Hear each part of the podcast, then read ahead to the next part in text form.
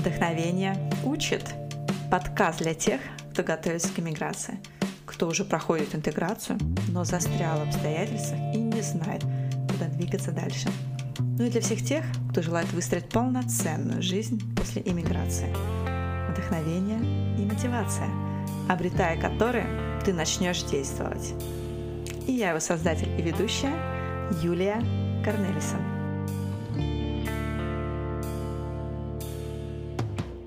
Гостем моего подкаста стала тесно в родном Петербурге. И оставив работу в дизайнерской студии Артемия Лебедева, она мигрирует в Швецию для учебы в магистратуре. Графический дизайнер и иммигрант со стажем. Загибаем пальцы. Швеция, Бельгия, Канада, Нидерланды и с недавних пор Лондон.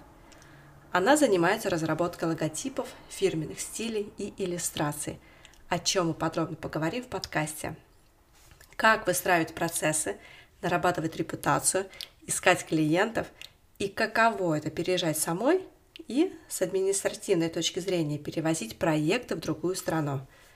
В этом выпуске вас ждет много практических моментов ведения индивидуального предпринимательства, что будет интересно не только дизайнерам, но и всем фрилансерам.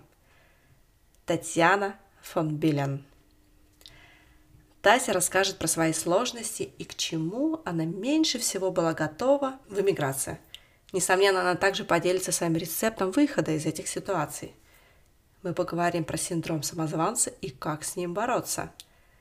Татьяна поделится своей самой большой ошибкой, которую она совершила в начале карьеры дизайнера, и сделанными выводами. Ну и, конечно же, про культурную адаптацию, изучение языка и поиск своего окружения в новой стране – Встречайте! Прежде чем ты получишь свежую порцию мотивации и полезной информации об эмиграции из этого подкаста, расскажу, чем еще я хочу быть тебе полезна. Я профессиональная иммигрантка. Я прошла тот путь, который ты проходишь сейчас или, быть может, готовишься. Переезд, поиск самореализации – сложная интеграция в новое общество. Теперь я использую свой опыт, чтобы вдохновлять других иммигранток и помогать им. Из моего блога в инстаграме Ланкома ты узнаешь про нидерландский быт и получишь советы по успешной интеграции. Встречи для творческих людей и предпринимателей из Голландии были созданы для живой поддержки, генерации идей для развития, опыта других участников и бизнес-секретов – то есть вдохновение, которое потом легко конвертировать в действие. А мой профессиональный коучинг по методологии ACT поможет выстроить полноценную жизнь в новой стране. Вдохновляющего прослушивания. Небольшое предупреждение. Перед записью этого подкаста оказалось, что провод к моему основному микрофону, которым я записываю звук, был сломан. Поэтому мне пришлось записывать это интервью с обычной телефонной гарнитурой. Но содержание этого подкаста от этого ничуть не страдает. Приятного прослушивания. Дася, привет! Привет. Спасибо тебе большое, что согласилась стать героем моего подкаста. Я знаю, насколько у тебя сейчас очень занятая аджанда календарь. Для моих слушателей я скажу, что Тасю я знаю уже очень давно. А мы с ней познакомились лично на второй моей встрече в Амстердаме на котором мы говорили про самореализацию в Нидерландах. И Таси является моим графическим дизайнером, который помогает мне с моими логотипами, с, э, с дизайном сайта. Поэтому вы можете сразу представить образ этого человека. Ну а сейчас, сегодня с Таней мы поговорим более подробно именно про нее как личность и, конечно же, про ее адаптацию.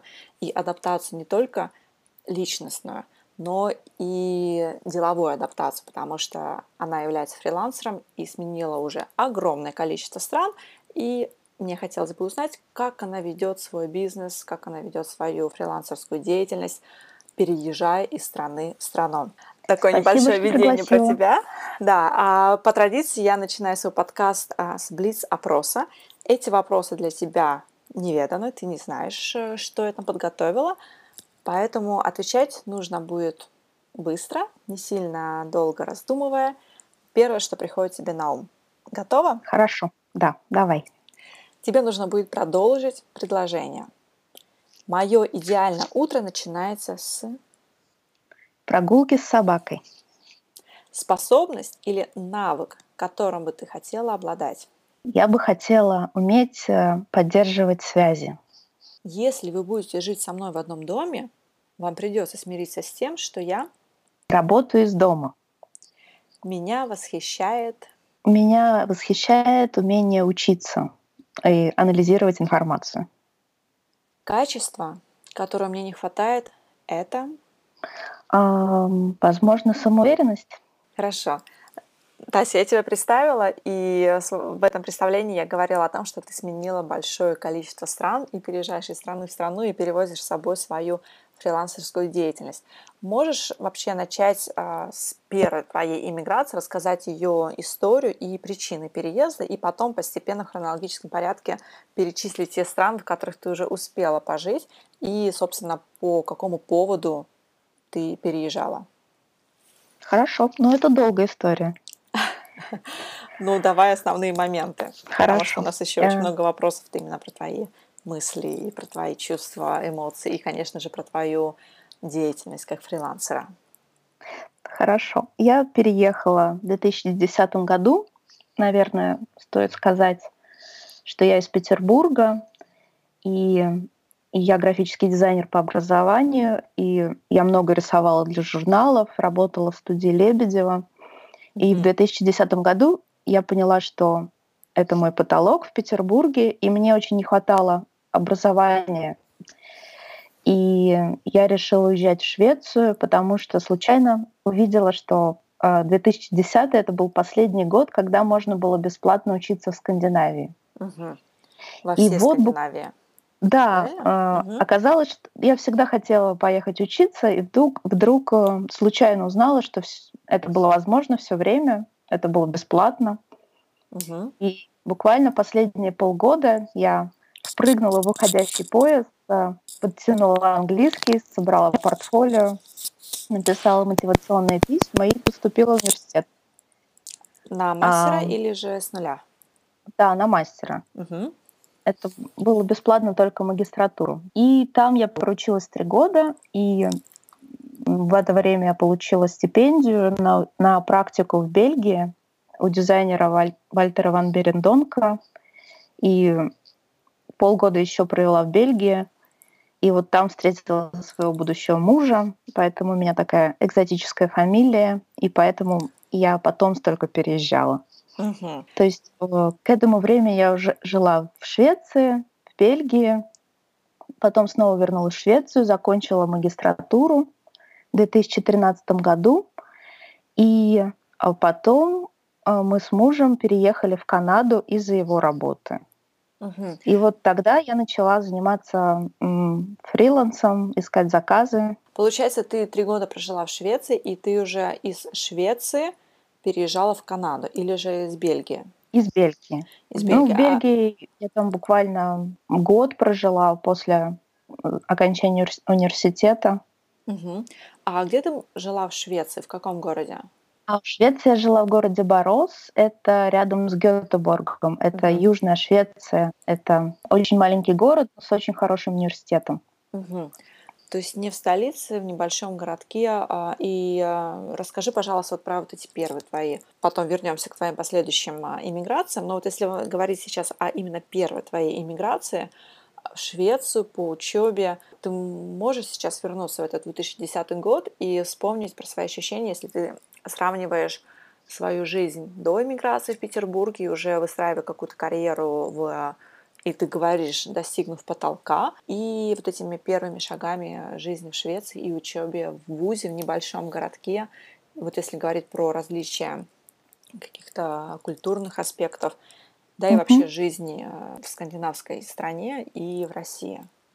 Хорошо. Я жила в Петербурге в очень комфортной среде у меня там родители, друзья, я переехала э, совсем одна, и мне было очень тяжело, и, и я как раз хотела сказать про одиночество, потому что я совсем этого не ожидала.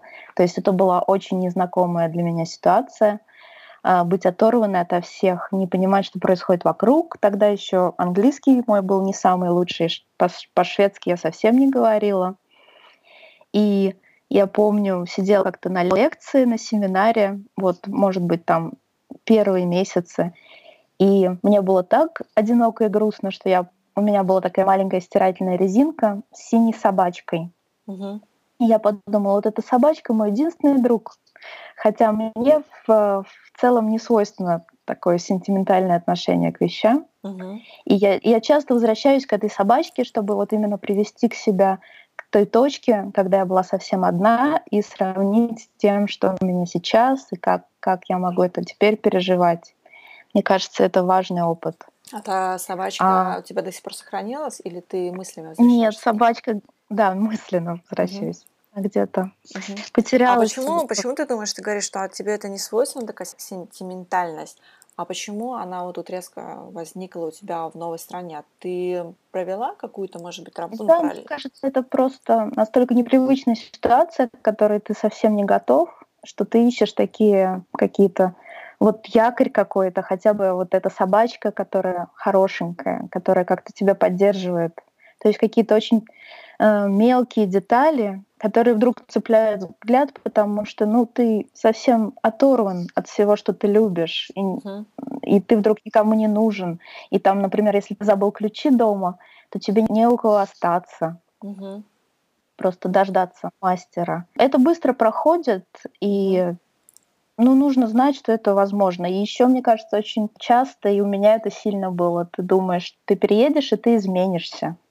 То есть ты думаешь, ты станешь как будто лучше, что перееду, буду вставать в 8 утра, буду бегать, угу. учиться. На самом деле ты остаешься с собой, и я знаю, что очень многих, и у меня так тоже было, приходит такое сильное разочарование – а в себе или же в жизни? В себе. И в себе, и в жизни это очень трудно пережить, потому что ты вот уехал, ты совершил этот рывок, а, о котором мечтал, потому что я мечтала учиться. Угу. И вдруг ты нашел того, ту же самую себя. Там, это обычно бывает через полгода, через 8 месяцев после переезда. Угу. Потому что все равно от себя никуда не уедешь. Да, куда вот. бы мы ни переехали, мы всегда берем себя с собой. Эта фраза Для меня это было большим открытием. А как тебя приняла страна? Вот как тебя вообще приняла Швеция, студенты, твои сокурсники?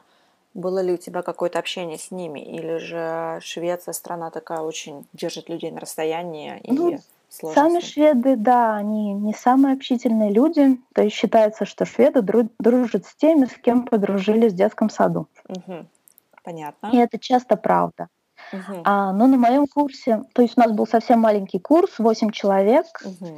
немцы, одна девушка из Таиланда, одна сербка, я и еще одна девушка из Пакистана и угу. китаянка. То есть очень э, такая многонациональная группа, и все были одни, поэтому мы дружили. Но тоже общение совсем другое, потому что, мне кажется, в русскоязычной среде принято как-то группироваться. То есть вот ты нашел свою подружку, вы с ней ходите вместе обедать, mm-hmm. вы с ней там ходите вместе, не знаю, в магазин. А в Европе все сами по себе, нужно это понимать. То есть mm-hmm. ты ни от кого не зависишь. Иногда ты с кем-то идешь обедать, а в другой день ты с кем-то другим идешь обедать. То есть нет такой вот... Ну, ты выбираешь как будто группу, которой принадлежишь, да. И это... На самом деле, когда к этому привыкаешь, это дает большую свободу. А когда у тебя нет идеи, что так должно быть, это довольно трудно. Угу.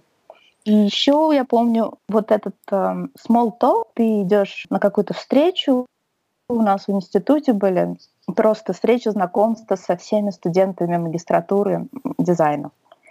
И ты буквально две минуты поболтал с этим человеком, две минуты с этим, там просто спросил, пошутил, перешел. И потом, когда приезжаешь снова в Россию, куда ты идешь на какой-то день рождения, и вдруг с тобой никто не говорит, то есть у нас нет такой культуры. Угу. Все там сидят группками, и сейчас для меня это очень непривычно. Тогда для меня было очень непривычно, что вдруг к тебе все подходят, что спрашивают, знакомятся. И ты так проучилась три года, а ну в какой-то момент тебе стало легче? Да. Угу. Ну, а, качество обучения было очень высоким. То есть я хотела сказать, что я всем очень рекомендую учиться в Европе. Это меня многому научило, научило меня думать. А, у меня вот то, чем страдают очень многие, синдром самозванца. Да. Мне это часто, ну, очень помогает это преодолевать, потому что я знаю, что вот у меня очень хорошее образование. Угу. И все наши профессора, уч- учителя, они были очень ко мне расположены, очень мне пытались помочь. Угу. И много мне дали. Угу. То есть получается, что вот этот синдром самозванца, он у тебя уходит от мысли о том, что ты понимаешь, какую цену, да, то есть какую цену ты стоишь, чего ты стоишь благодаря европейскому диплому? Или же ну, и проводятся какие-то, может быть, специальные тренинги, или это такая нет, манера преподавания? Скорее, что... первое, тут еще нас учили думать, то есть э, в России дизайнеров не учат думать. Всегда тебя ждут просто красивую картинку. Uh-huh. А тут, ну, я думаю, потому что это была магистратура, то есть как бы второе высшее образование. Мы именно занимались, как построен мой дизайн-процесс, почему я делаю в этот момент вот это, как я пришел к таким выводам, почему я решил делать именно это. Угу. И сейчас я очень часто использую это в моем рабочем процессе. Это всегда мне помогает просто понимать, где я. Да, то есть за три года ты, получается, научилась вот этой самостоятельности и понимания глобального, да, глобального понимания выстраивания процесса в графическом дизайне. Да. Да. Хорошо, а когда ты поехала на стажировку в Бельгию, у тебя тогда были мысли о том, что ты понимала, что так, у меня уже заканчивается учеба, подходит к концу, сейчас я получаю диплом? Нет, это было в конце первого года, извини. Я еще тогда а, а, то есть стажировка я... была на первом году твоего... Да, то есть я, я год отучилась в Швеции, летом ага. поехала в июле, а, поехала на 6 месяцев в Бельгию. Ага, и там ты познакомился со своим будущим мужем. Да, да, хорошо. Да, а потом там... ты вернулась в Швецию, то есть тебе там еще нужно да. было доучиться. И ваши отношения тогда были на расстоянии? Или ну, же вот он... год наши отношения были на расстоянии, а потом еще год он со мной жил в Швеции, в, этой, а, в этом городке, угу. и там закончил свою аспирантскую работу, как угу. это называется, дип... Док... свой диплом, да, да. Докторскую, да. Написал диссертацию в этой угу. нашей библиотеке. Угу. То есть... Потому что там было не на что отвлекаться. А, понятно. То есть на тебя он там не отвлекался, к сожалению. Ну, просто по сравнению с Антверп. Да. Где там все, отвлекает. Ага. И э, какие у тебя мысли были на тот момент? Ты уже знала, что ты не вернешься в Россию, или же это для тебя еще было открытым вопросом? Ну, я никогда не хотела возвращаться в Россию. Изначально, э, когда и... ты даже уезжала уже в Швецию, ты понимала, что в Россию ты не хочешь вернуться.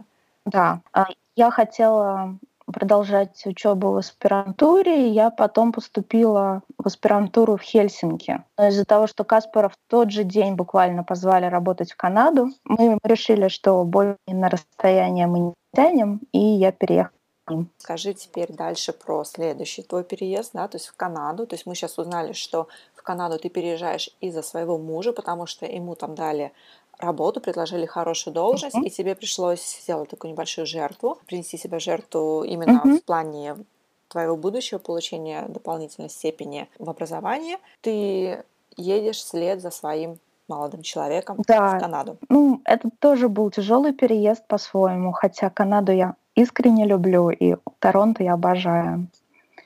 Но именно из-за того, что я переехала за мужем, это какой-то совсем другой опыт. И в Канаде мое образование вдруг совсем не котировалось.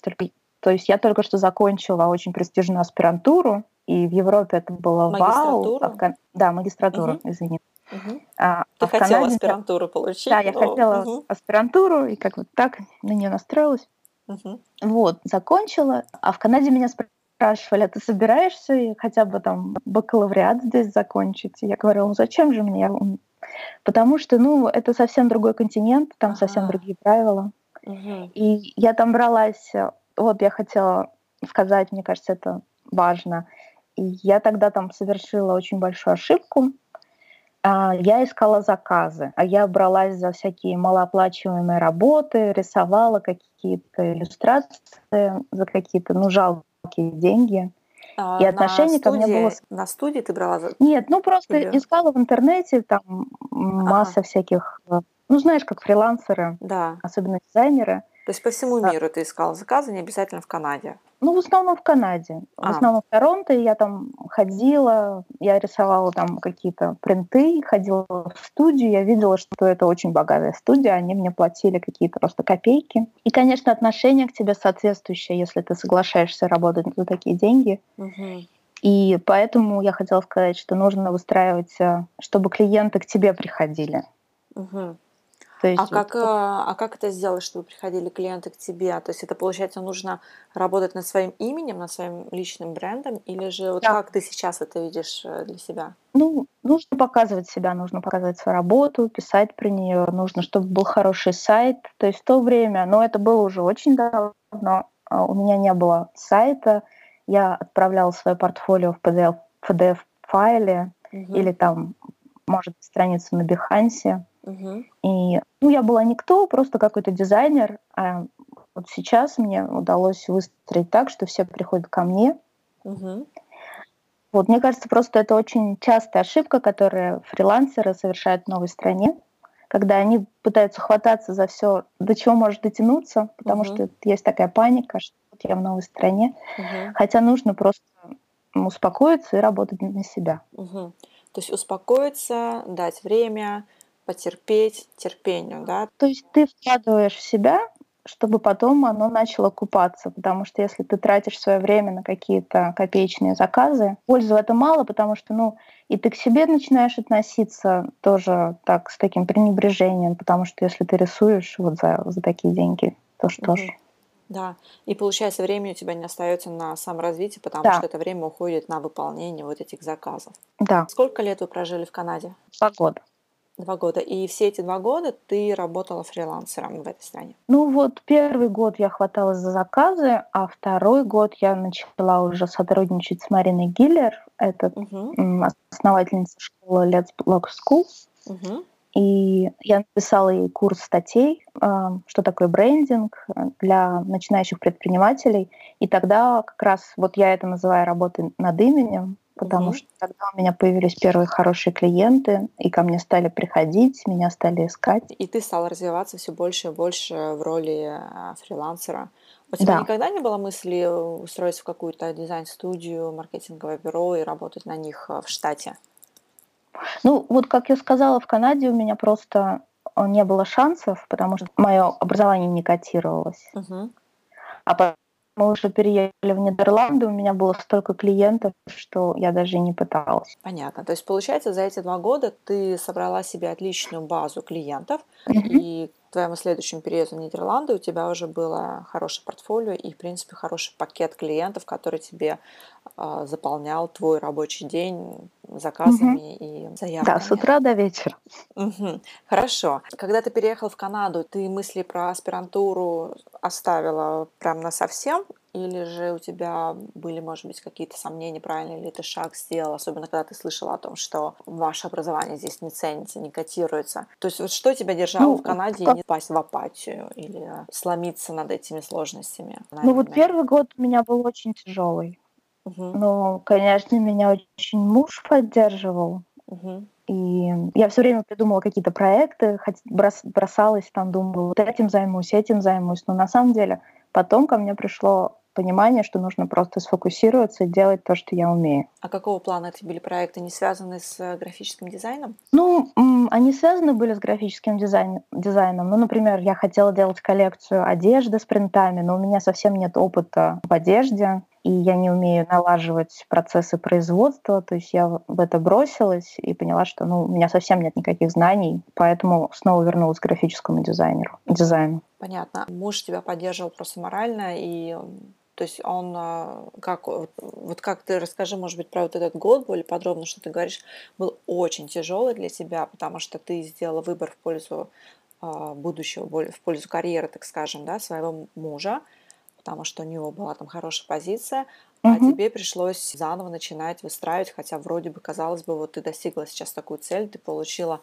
диплом отличного вуза а, в Европе, угу. да, я даже не говорю про одну только Швецию, не пошла учиться в аспирантуру, а все оставила и прям при, переехала в новую страну, чтобы начать с нуля. Вот что тебя держало на плаву и помогало все-таки идти э, к своим целям, да, заниматься своей работой и, как ты говоришь, даже найти понять, что нужно делать в этот момент, а именно сфокусироваться на том, что ты, что ты умеешь делать хорошо? Ну, это понимание ко мне пришло не сразу. То есть первые там месяцев восемь я рассылала свое резюме, там 50 штук в день, например. Угу. И это тоже, ну, это неправильный подход. То есть, ну, если уж подаешь резюме на какую-то вакансию, нужно его адаптировать, нужно mm-hmm. доказать работодателю, что ты подходишь на это место. У меня совсем не было такого опыта, и я бездумно просто на каждую вакансию, которая мне казалась интересной, отзывалась, э, рассылала портфолио, рассылала CV. Mm-hmm. И я тогда была в терапии, и мне моя терапевт сказала, что вот просто надо рисовать каждый день хотя бы по часу.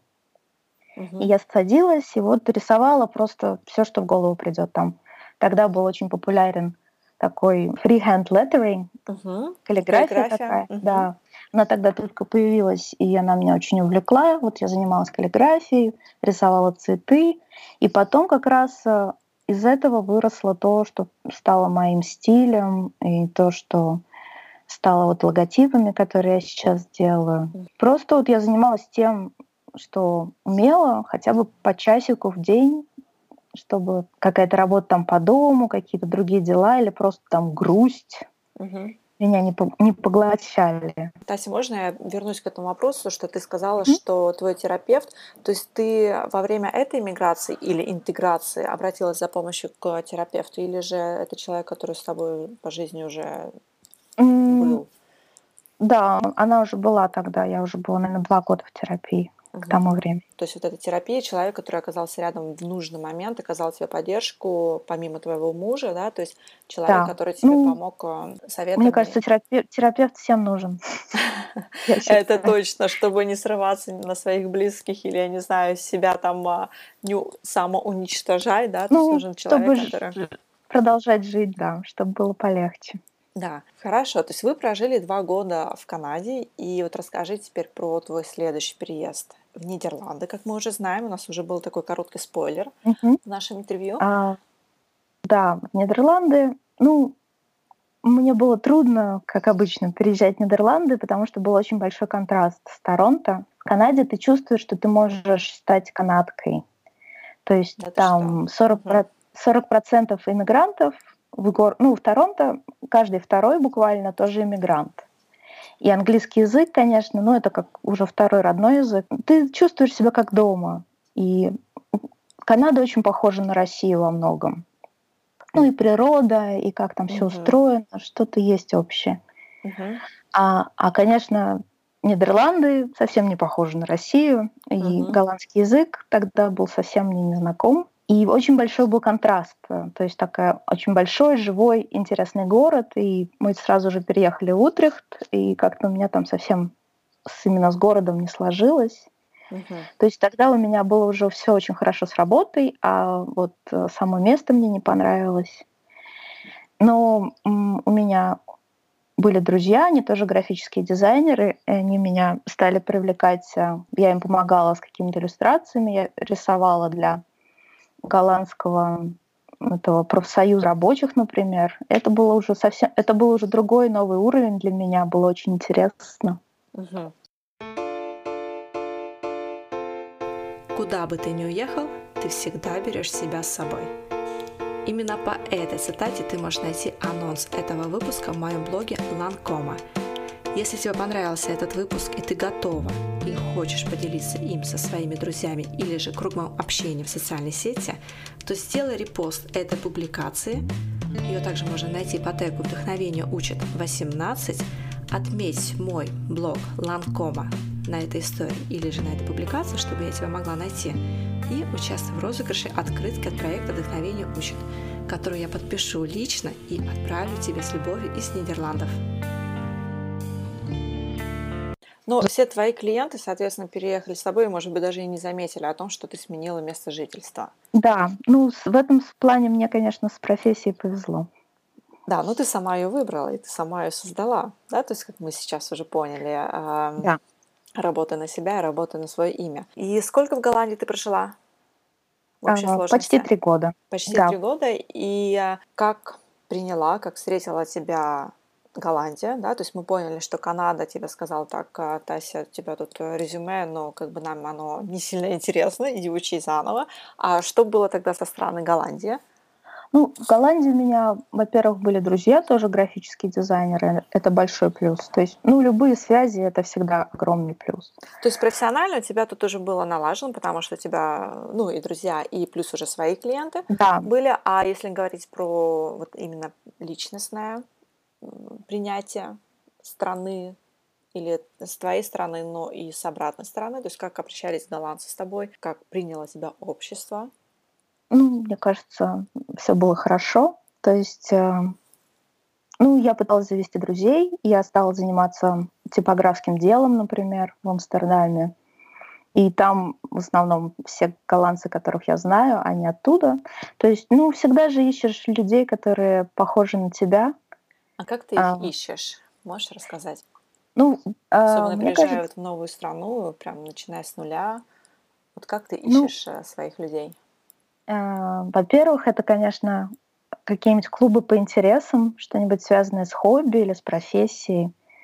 А, вот, например, это типографское дело. Это не совсем то, что я, чем я занимаюсь. Э, то есть это не, не тот графический дизайн, которым я занимаюсь каждый день. Uh-huh. Но там люди, которые тоже любят буквы, любят печатать, э, интересуются искусством и сразу с ними есть о чем поговорить. И э, формируется такой круг э, людей, которые тебе приятны. А второй, конечно, способ очень хороший — это ходить на курсы языка. Угу. Так, хорошо. На курсы языка, в принципе, тут само собой разумеешься. Записываешься, ну, идешь и э, видишь, кого там встречаешь. А про типографское... Мне вот это... выбирать что? Ну, я не согласна насчет курсов языка. Например, а, в Торонто я ходила на театральные курсы улучшения произношения. Ага. И там тоже со всеми вот друзьями из Торонто, с большинством я познакомилась тоже на этих курсах, потому что это, ну, это уже, это не просто курс, куда ты пошел подучить язык, а какой-то уже более продвинутый uh-huh. курс, который показывает твой интерес к языку. Uh-huh. И с голландским языком у меня тоже так было, то есть я ходила на три разных курса, и только последний был действительно хороший, потому что это был уже курс для творческих людей, и там были люди, которые тоже были похожи на меня, и с которыми мне удалось подружиться. Угу. Так, хорошо. Сейчас мы вернемся еще к голландскому угу. языку, потому что это тоже интересное открытие именно про выбор э, курсов. Угу. Вернемся к типографии. Как это выглядело? Ты увидела типографию, а тебе Нет, понравилось? Это, это типографское дело. Типографское дело. Типография. Да, то есть Такая... как ты к ним вошла, то есть как ты со стороны человек, да, неизвестно никому, а, в их кругах можешь влиться в какой-то в какой-то кружок по интересам. Как это происходит? Ну, мне очень было интересно эта техника. Я нашла группу на Фейсбуке. На Фейсбуке ты нашла группу? Да, у них была дискуссия, я, я к ней присоединилась, потом э, у них был вечерний курс из шести занятий, я стала ходить на этот курс, угу. потом я там стала помогать а, устраивать выставки, ну там угу. вот какая-то волонтерская работа. Угу. Понятно, то есть ты И нашла да. на Фейсбуке интересующую тебя группу угу. по интересам, познакомилась с ними онлайн, потом ты узнала, что у них есть возможность обучения, то есть ты перешла из онлайн уже в офлайн общение, да, в живое, и там угу. ты уже зацепилась и стала развивать свои контакты, связи, предлагая да. свою помощь, предлагая свои уроки. Угу. Это я подробно расписала процесс да, людям, да. которые задумываются о том, как можно интегри- интегрироваться да, э, в новую страну, познакомиться с местными жителями. Так, хорошо, теперь вернемся к про изучение голландского. Ты сказала, что ты посетила три разных э, школы и только на третьей тебя зацепило и тебе понравилось. А что это была за школа и в чем была ее особенность? Это школа в центре Амстердама. Мне ее посоветовал друг, который тоже дизайнер. Ты сказала, и... что для творческих людей, да? То есть, да, потому что ее создал журналист, э, который тоже когда-то занимался визуальными искусствами, и у него весь э, процесс обучения был построен на таких графиках, какой-то инфографике, схемах, mm-hmm. то есть для людей, которые воспринимают информацию э, визуально. визуально. Да. Mm-hmm. И там уже совсем были другие люди, потому что у меня был, ну, такой А, плохой опыт, когда я пошла просто в фолк-университет. Да. Это, угу. это вроде бы очень приличная школа, и там угу там мне совсем не понравилось, и там люди были не такие, с которыми я хотела бы свое время проводить. Угу.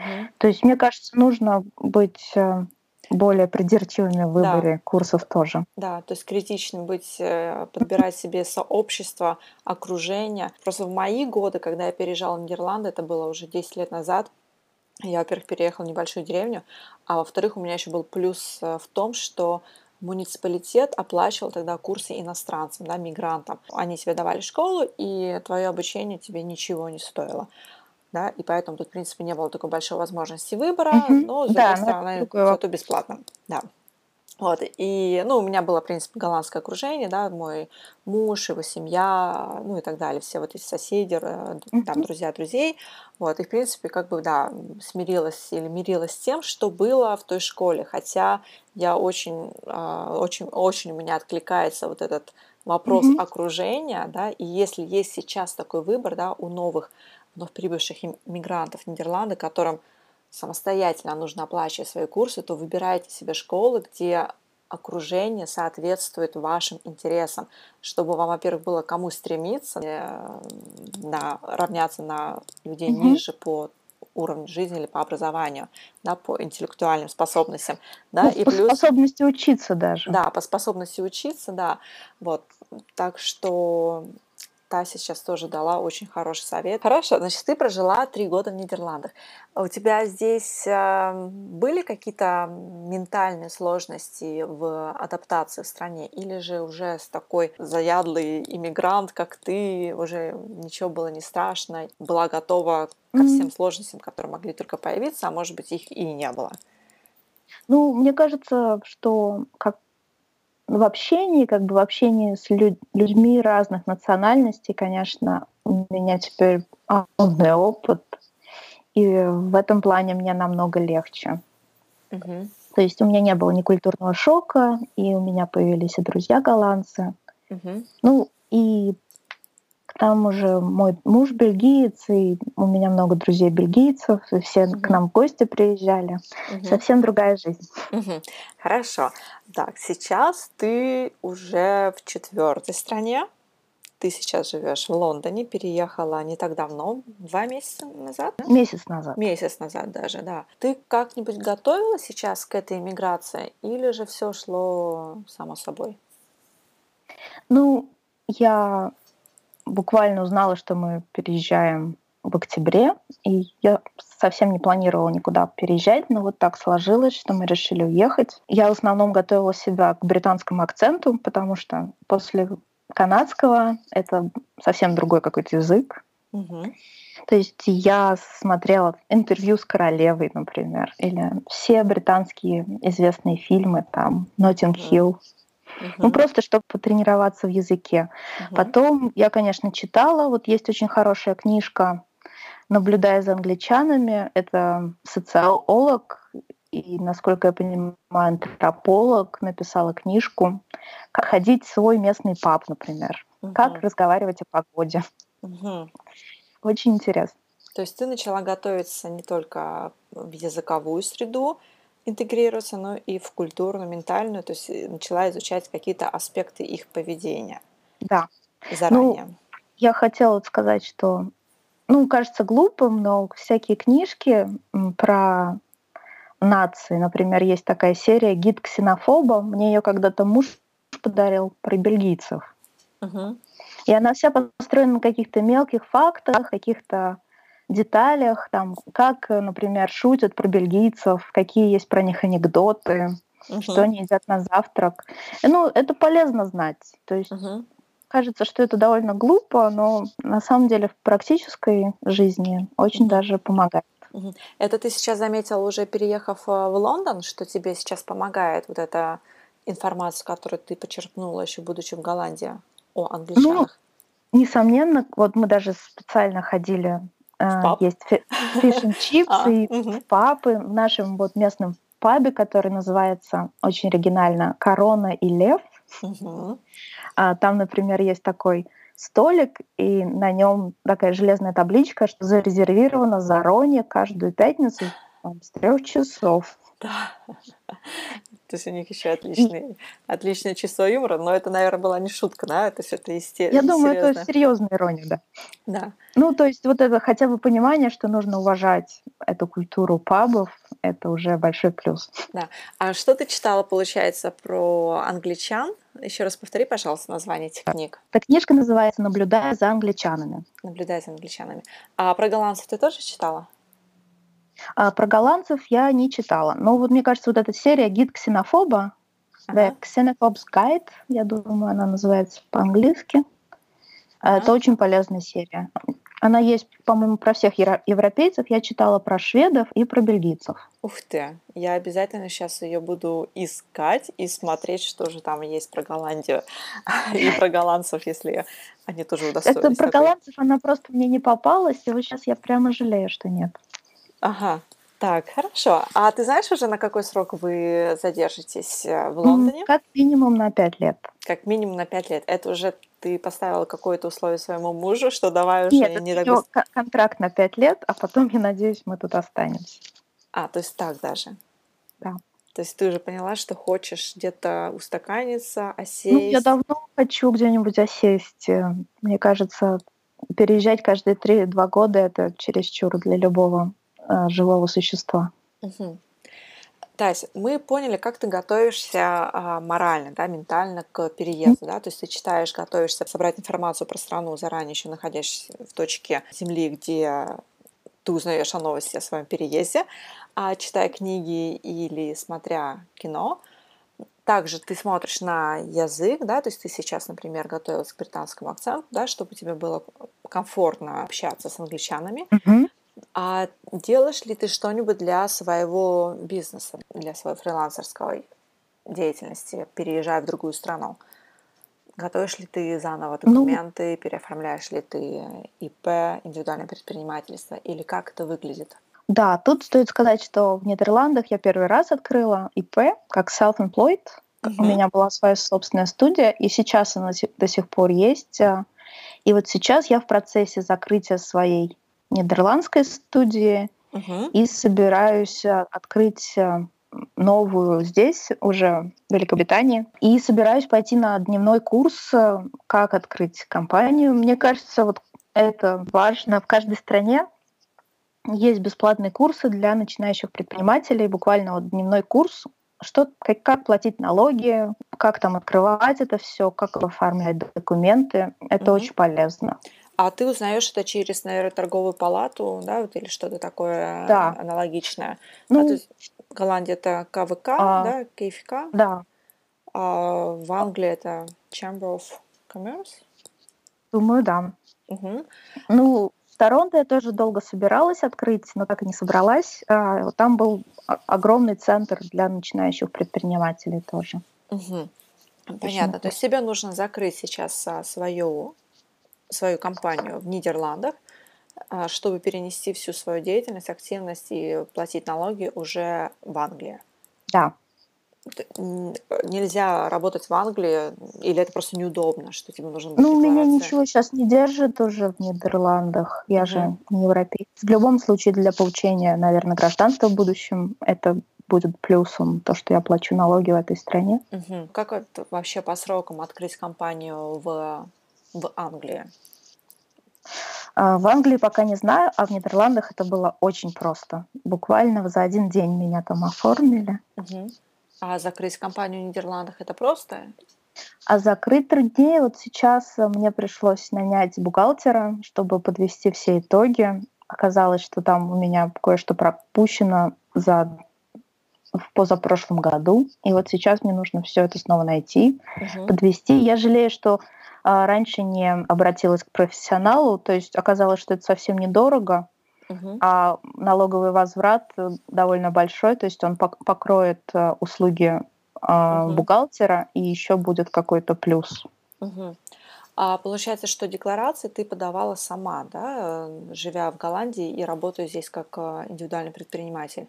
Ну, мой голландский, к сожалению, так и не стал настолько хорошим, чтобы мне самой это делать. И мне помогал муж. И мне кажется, мы довольно много сделали ошибок. А может быть, это будет интересно. Как дизайнер ты должен собирать все чеки, например, сколько ты потратил на печать, сколько ты потратил на кисточки. Mm-hmm. И если ты все это приплюсовываешь к своему отчету, это тебе возвращается. Mm-hmm. И Первый год я просто, например, про это не знала. А у тебе меня возвращается НДС или тебе возвращается полностью стоимость? Э, НДС. НДС. Угу. Ну, у меня огромные деньги уходят на бумагу, например. Угу. И любая сумма это большой плюс. А, конечно. Все чеки на транспорт, на да, да, да. перемещение, даже на, э, в ресторане, если ты пообедала во время рабочих часов, и это было связано с работой, этот чек тоже можно использовать для расхода. Это я просто уже добавляю от себя, знаю тоже вот эту всю, ну, точнее, эту кухню не знаю прямо так изнутри. Да, но мне кажется, это полезно проговорить, потому что я первый год не знала, и когда я вдруг поняла, сколько да. же я могла сэкономить, это для меня было большим открытием. Да, да, и вот если мы тоже возвращаемся к вопросу, что вот проговорить, я могу от себя добавить, не знаю, столкнулась ли ты с этим или нет, ведение учета рабочих часов. Мой бухгалтер говорит, Юля, надо вести тебе обязательно учет рабочих часов, потому что у тебя есть возможность, есть право, как start and the entrepreneur, да, то есть как начинающий предприниматель на возврат годового налога, когда мы будем mm-hmm. подавать декларацию по доходам. И если ты проработаешь там больше 1200 часов э, из какой-то там, там каждый год меняется, нужно проверять, но если ты докажешь и можешь показать на бумаге, что ты проработала в начинающем предпринимательстве больше, чем 1200 часов в год, то ты претендуешь на налоговый вычет и угу. это тоже приличная сумма, но обязательно нужно вести этот учет, потому что если налоговая спросит, покажи, докажи нам, что ты поработал больше, чем вот это, это количество часов, то нужно уметь быстро это доказать. Вот. Ну, это, кстати, такая административная часть, которая меня больше всего, наверное, раздражает. А и... как, ты, как ты отслеживаешь эти часы? Это какая-то программа должна быть? Нет, я просто завела себе Excel, и в Excel mm-hmm. я разбила, значит, на страницы по месяцам, и каждый день просто записываю, сколько часов я потратила на какую деятельность, да, то есть пишу время, дату и что я делала за это время. Да, это мне стоит этим заняться, потому что я только что узнала, что есть э, в Британии такая вещь, как Universal Credit. Uh-huh. Это когда, если ты начинающий предприниматель, и твой уровень дохода меньше, чем 2500 фунтов стерлингов, тебе тоже могут дать большой налоговый вычет, если ты докажешь, сколько ты часов работаешь. Угу. И, мне, я собираюсь тоже этим заняться. Да, да, это значит очень похоже с, с голландской налоговой mm системой. И э, тут, наверное, подключается вопрос, да, то есть лучше потратить деньги на специалиста, который зато знает все вот эти плюшки, так скажем, да, налогового законодательства, и который тебе сможет даже отработать эти деньги, которые да, ты да, на да. него потратишь. Это, ну, на удивление, не так дорого, как ты ожидаешь. Ну, во всяком случае, не так дорого это оказалось, как я ожидала. Нанять бухгалтера, я имею в виду. И получается, что вот если вернуться к твоему бизнесу, да, работая как графический дизайнер, ты работаешь э, с компаниями, которые тебе платят деньги на твою карточку, значит, в Англии, да, то есть вот тут есть какие-то вопросы, может быть, с переводом денег, или же эти клиенты тоже просто находятся в ЕС и нет никаких э, преград для... Пока я все еще работаю со своей, со своей голландской карточкой, а вот угу. сейчас я закончу, и, может быть, я смогу дать тебе еще маленькое экстра интервью, как это все складывается здесь. Здесь, здесь в Англии, да? Да, здесь в Англии. А когда ты работала в Нидерландах, были ли какие-то загвоздки? Нет, в Нидерландах то есть э, я отсылала инвойс заказчику, и там угу. уже был э, налог. Угу. Мне переводили сумму с налогом, и этот налог я потом в конце квартала отсылала да, в налоговую. Да. А когда ты говоришь о тарифе, а, ты с клиентами оговариваешь тариф, включая НДС, или же вот как вообще принято в фрилансском мире, например, если говорить про фриланс в Нидерландах? Э, я говорю сумму заказа плюс э, процент налога. То есть ты оговариваешь плюс, что к этой сумме еще прибавится да. налог э, НДС, и человек понимает, что это значит там увеличится на 21%. Да, да, да. Угу. А, кстати, как ну, Англии насколько... НДС? А, такой же он или, или он меньше? Пока не знаю. Ага, то есть как выгоднее будет с тобой работать, да, заказчику? Да, ну вот я только собираюсь на эти курсы self-employed. Ага. А вот как ты узнала вообще про вот эти курсы, что они существуют, э, и где ты брала а, вот эту информацию? Буквально, когда я приехала на пятый день, я случайно попала на экскурсию по городу на русском языке. И там познакомилась с несколькими девушками, которые тоже self-employed, и вот они мне рассказали, это к слову о полезности новых знакомств. Uh-huh. Они обе оказались self-employed, и они мне рассказали, что есть такие курсы, что здесь по-другому сдают налоги. Мне кажется, это вообще раз в год происходит, uh-huh. тогда как в Нидерландах каждый раз в квартал. Если тебе также важно поддерживать связи и выстраивать новые, то я приглашаю присоединиться тебя к моим встречам, которые я организовываю в Нидерландах каждые два месяца. Оставь свой email в анкете по ссылке, указанной в заметках к этому подкасту, или переходи на мой сайт learnbyinspiration.com slash podcast 18, оставляй свою почту, и я отправлю тебе анонс со всеми деталями о встрече. Я буду ждать тебя. Тась, вот если возвращаться к вопросу про выстраивание отношений и налаживание связи в новой стране, какие у тебя сейчас планы на развитие вот этих связей в Лондоне? Что ты сейчас будешь делать, где ты будешь искать э, знакомства? Или же это все как-то само собой ну, образуется? Э, я ходила на замечательную экскурсию, э, там познакомилась уже с несколькими интересными людьми. Потом я ходила на лекцию политолога Екатерины Шульман, там тоже кое с кем познакомилась. Угу. То есть, мне кажется, нужно просто искать друзей по интересам. Угу. И вот, а, мне кажется, очень часто есть такая ловушка для новых иммигрантов, когда ты ориентируешься на язык, и мне кажется, это ошибка. То есть ты в новой среде, и ты знакомишься с какими-нибудь русскоязычными людьми, у которых кроме языка ничего с тобой общего нет. Uh-huh, uh-huh.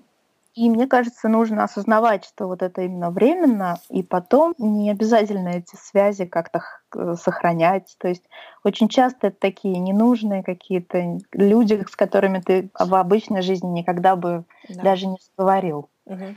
Ну да, потому что в своей стране ты же тоже не общаешься со всеми людьми, да, то есть у тебя в своей стране тоже есть какой-то круг интересов и, и общение по интересам. Да, да. Вот в этом плане мне кажется, что культурный бэкграунд намного важнее, чем языковой. Угу. И где ты узнаешь про вот эти а, лекции, какие-то события, которые происходят в городе и которые тебе могли бы быть интересными, что туда нужно идти? Это происходит как-то естественно, или же ты понимаешь, э, у тебя прям стоит план, цель, не знаю, что ну, так, вот мне надо. Сейчас я стараюсь, да, мониторить на Фейсбуке все угу. эти я нашла, здесь есть «Открытая Россия», у них очень интересные лекции. Угу. Потом «Пушкинский дом». Угу. И э, в Лондоне есть замечательный журнал «Зима». Угу. Я всегда читаю их статьи, угу. очень полезно. Угу. И вот ориентируюсь на всякие события, которые происходят. Собираюсь ходить э, на их встречи просто именно чтобы завязывать знакомства, потому что, конечно, для фрилансера очень важно знать как можно большее количество хороших людей. Да, чтобы выстраивать снова нетворкинг, да, то есть кому да. можно обратиться и спросить.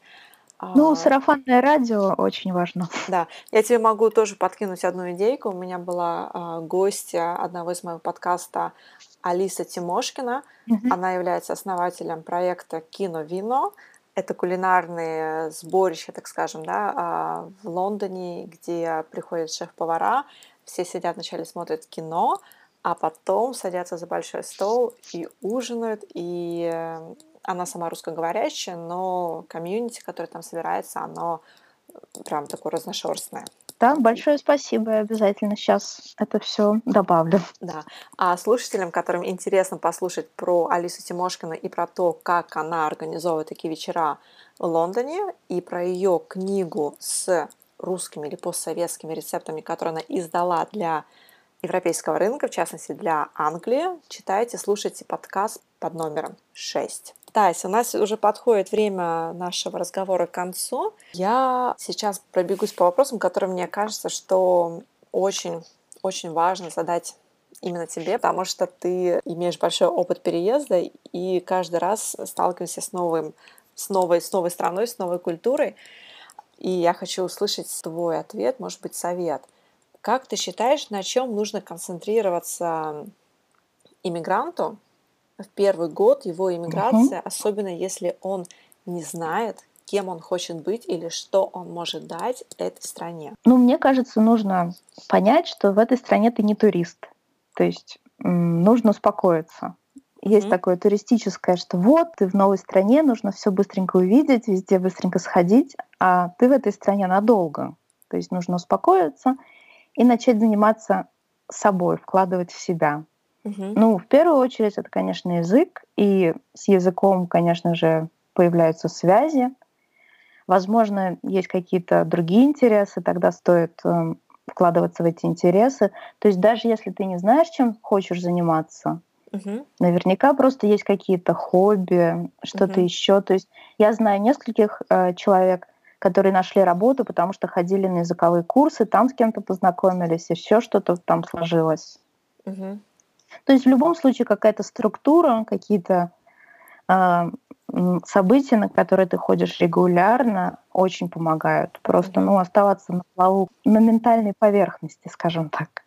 Да, то есть какую-то структуру вести в свою жизнь и понимать, что да. сегодня я иду на курс, или там завтра я иду на спорт, там третий день, не знаю, отдыхаю или прогуливаюсь в парке. Угу. А какие, на твой взгляд, ингредиенты успешной интеграции?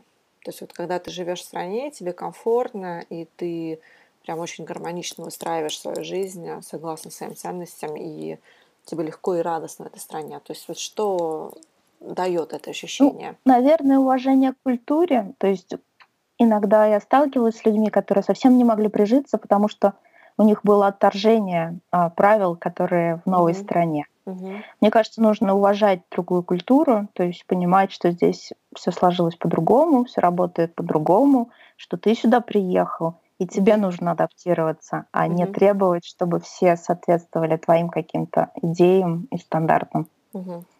Принятие, да, если так. Наверное... Да, принятие и интересы, уважение. Мне кажется, уважение. нужно уважать других, других людей тоже. Угу. Тася, спасибо тебе большое за такое прям да, очень, очень практичное спасибо. и очень вдохновляющее интервью, потому что и очень мысли верные, которые очень мне откликаются, и я надеюсь, что у наших слушателей тоже. Но и в то же время очень много практических рекомендаций, которые просто можно взять и пойти вот такие делать. Да, да? ну я надеюсь, ты... что кому-то буду полезна. В конце я задаю э, снова вопросы, но уже не связаны с иммиграцией и интеграцией. Просто хочу еще с тебя Давай. выудить информацию, которая, может быть, снова зарядит э, мотивацией и вдохновение. За кем ты следишь в соцсетях, кого читаешь? Ну, в первую очередь, вот э, Екатерина Шульман — это женщина моей мечты, политолог, mm-hmm. которая mm-hmm. возводит, возводит науку в такой культ, культ uh-huh. знания. И мне очень нравится, как она оперирует информацией. Uh-huh. А вот э, ближе к нам э, есть Екатерина Оаро. Она блогер, и она преподает э, creative writing. Uh-huh. Она живет в Лиле, она очень много пишет про свой опыт иммиграции. Mm-hmm. И мы сейчас не делаем вместе книжку. Я прямо очень горжусь нашим знакомством. Mm-hmm. Мне кажется, всем будет интересно ее почитать. Mm-hmm. Где ты ее читаешь? В Фейсбуке. И вот у нее очень интересная серия на Инстаграме, где она описывает пошагово, буквально э, по месяцу, как она эмигрировала, как она себя чувствовала. Угу. Катерина Шульцман, где ты читаешь? А, на Фейсбуке. Угу. Привычка действия, которая кочует с тобой во все страны. Ну, наверное, моя страсть к новому образованию. Угу. В Лондоне ты тоже будешь учиться? Да, но я еще вот не могу выбрать столько всего. Ага, какие-то курсы или... Э, да, ну тут же есть Сент-Мартинс, это самый э, престижный дизайнерский дизайн-академия, у них есть летние, летние курсы. Угу. И я вот думаю пойти летом обязательно на что-нибудь. Угу. У тебя же есть любимое место в Лондоне? Ну, на прошлой неделе я попала в ботанический сад Kew Gardens. Угу. И на меня огромное впечатление произвели эти сады. Там огромная оранжерея. Угу. Ничего подобного я в своей жизни не видела. Очень это вдохновляюще для меня как иллюстратора. Угу. А что было в Амстердаме и в Торонто, может быть, тоже вспомнишь? А, в Амстердаме я очень любила концерт Гебао, концертный холл. Угу. И особенно их утренние концерты э, в 2 часа, по-моему, и в 12.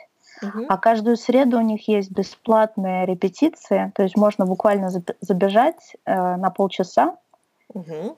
послушать репетицию, а потом там за концерт Гибау мой любимый бар называется кафе Веллинг. Угу. Для Амстердама это не старый бар, он только в 901 году э, начал функционировать, но тоже замечательное место, и там э, такие пожилые голландцы э, сидят и весь вечер разговаривают об искусстве. Очень угу. я люблю это место. Значит, концерт Хабау, угу. пойти на концерт на утренний или же на бесплатную репетицию по средам. Да. Угу, супер. Человек, вещь, книга или фильм, что тебя вдохновляет? Наверное, меня вдохновляют э, женщины с постсоветского пространства, которые стали очень успешны э, в нашем современном глобальном мире. Есть такая э, иллюстратор из Канады Хелен Дардик. Она родилась в Одессе, а сейчас у нее, мне кажется, миллионы просто подписчиков на Инстаграме.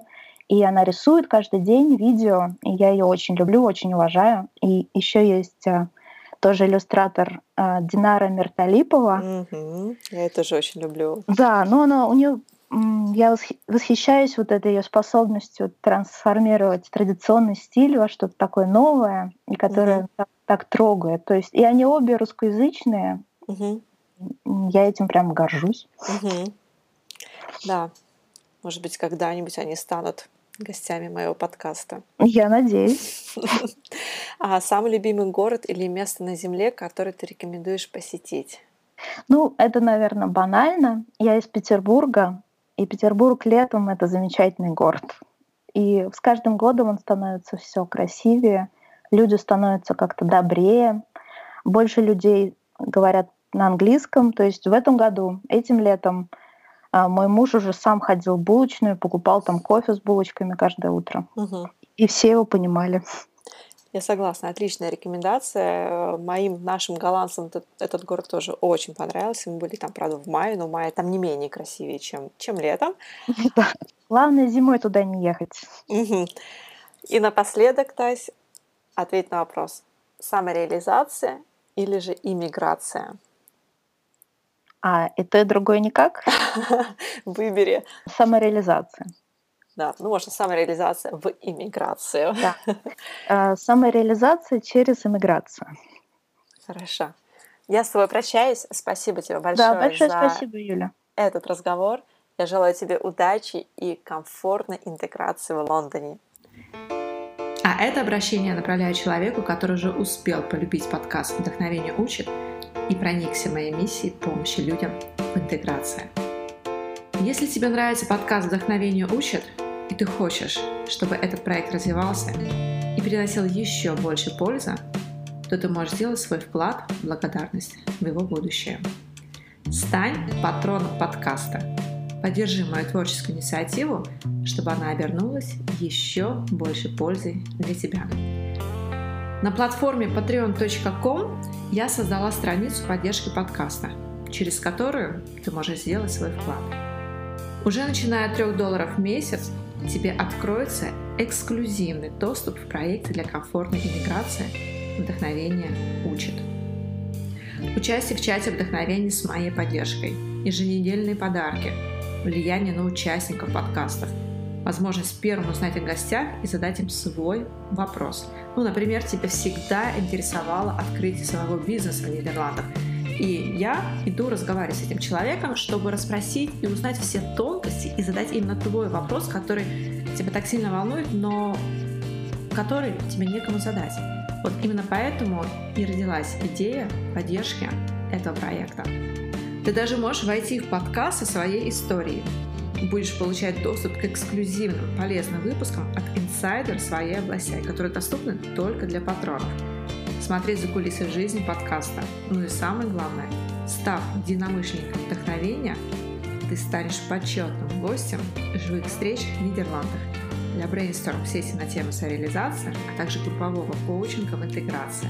Ну, а если ты только готовишься к переезду в Нидерланды или какую-нибудь другую страну, и ты знаешь, что ты столкнешься с интеграцией, то каждые полгода я буду собирать единомышленников вдохновения в Москве для поднятия тем подготовки к иммиграции, а именно все, что касается психологической и ментальной подготовки к этому важному шагу и очень особенному в жизни. Переходи на страницу patreon.com slash learn by inspiration и поддержи меня в этом важном проекте.